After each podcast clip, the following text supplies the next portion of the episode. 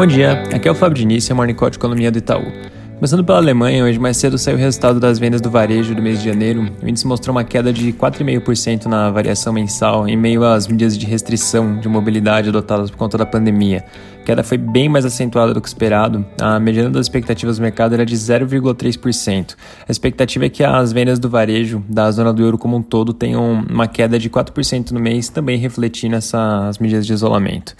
A gente tem comentado que o número de novos casos de Covid-19 tem parado de cair nos países da Europa e na Alemanha o lockdown deve ser prorrogado por mais algum tempo. Além dessa questão dos casos terem parado de cair, as novas variantes têm gerado bastante preocupação, então é importante acompanhar como esse quadro evolui nos próximos dias e como os demais países vão proceder.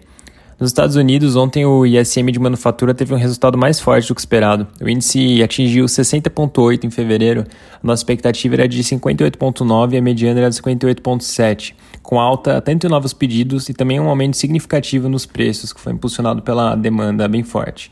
Além disso, na parte do pacote fiscal, o Biden e os democratas abandonaram a demanda pela inclusão do aumento do salário mínimo no, no texto do pacote. Isso acaba facilitando a tramitação da proposta, que deve ser aprovada lá para metade de março. Passando para o Brasil, o noticiário do dia é bastante cheio. Começando pela atualização da PEC emergencial, o parecer do relator acabou não sendo apresentado ontem e os jornais relatam que as pressões que vêm sendo feitas pelos senadores estão aumentando na linha de desidratar mais o texto. E apesar disso, a expectativa é que a proposta seja apresentada e lida hoje em plenário. Lembrando que a ideia continua sendo de que a votação ocorra amanhã, mas o risco de atraso nessa frente vem aumentando. Mudando de assunto, há cerca de duas semanas atrás o presidente Bolsonaro tinha dito que ia zerar o piscofim sobre o diesel e gás de cozinha. Ontem à noite o governo editou um decreto presidencial com essas medidas. No caso do diesel, o imposto vai ser zerado é, tanto em março e abril, e já no gás de cozinha a zeragem vai ser permanente. De acordo com as estimativas do governo, essa medida vai ter um custo de cerca de 3,67 bilhões. Como contrapartida, o governo editou uma medida provisória que, dentre outras medidas, aumenta o CSLL pago pelos bancos de 20% para 25%, de julho até o final do ano, depois voltando para o patamar atual.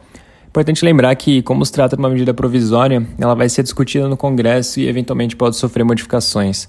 Fazendo um gancho com esse tema, ontem a Petrobras voltou a aumentar os preços de combustíveis, que nos levou a ajustar a nossa projeção de inflação de curto prazo. Para o IPCA de março, a gente agora espera um aumento de 0,62% no mês, que é 16 base points acima da nossa projeção anterior. Esse resultado leva a inflação do trimestre a encerrar com uma alta de 1,55%. Na parte do vírus, ontem, mais uma vez, a média semanal de óbitos atingiu uma nova máxima e os dados de hospitalizações seguem se deteriorando. Na cidade de São Paulo, por exemplo, a ocupação de UTIs já atinge 77%, que é acima do limite para regredir para a fase vermelha. E no estado como um todo, essa ocupação é de 74%. Diante disso, tem alguns jornais relatando que a decisão de regredir de fase pode ser anunciada amanhã. É, conforme a gente tem comentado, isso não é uma situação que é particular de São Paulo. Tem outros estados que têm enfrentado situações similares. É, no Rio Grande do Sul, por exemplo, já foi imposta a bandeira preta, que é a fase de mais alto risco. É isso por hoje, um bom dia.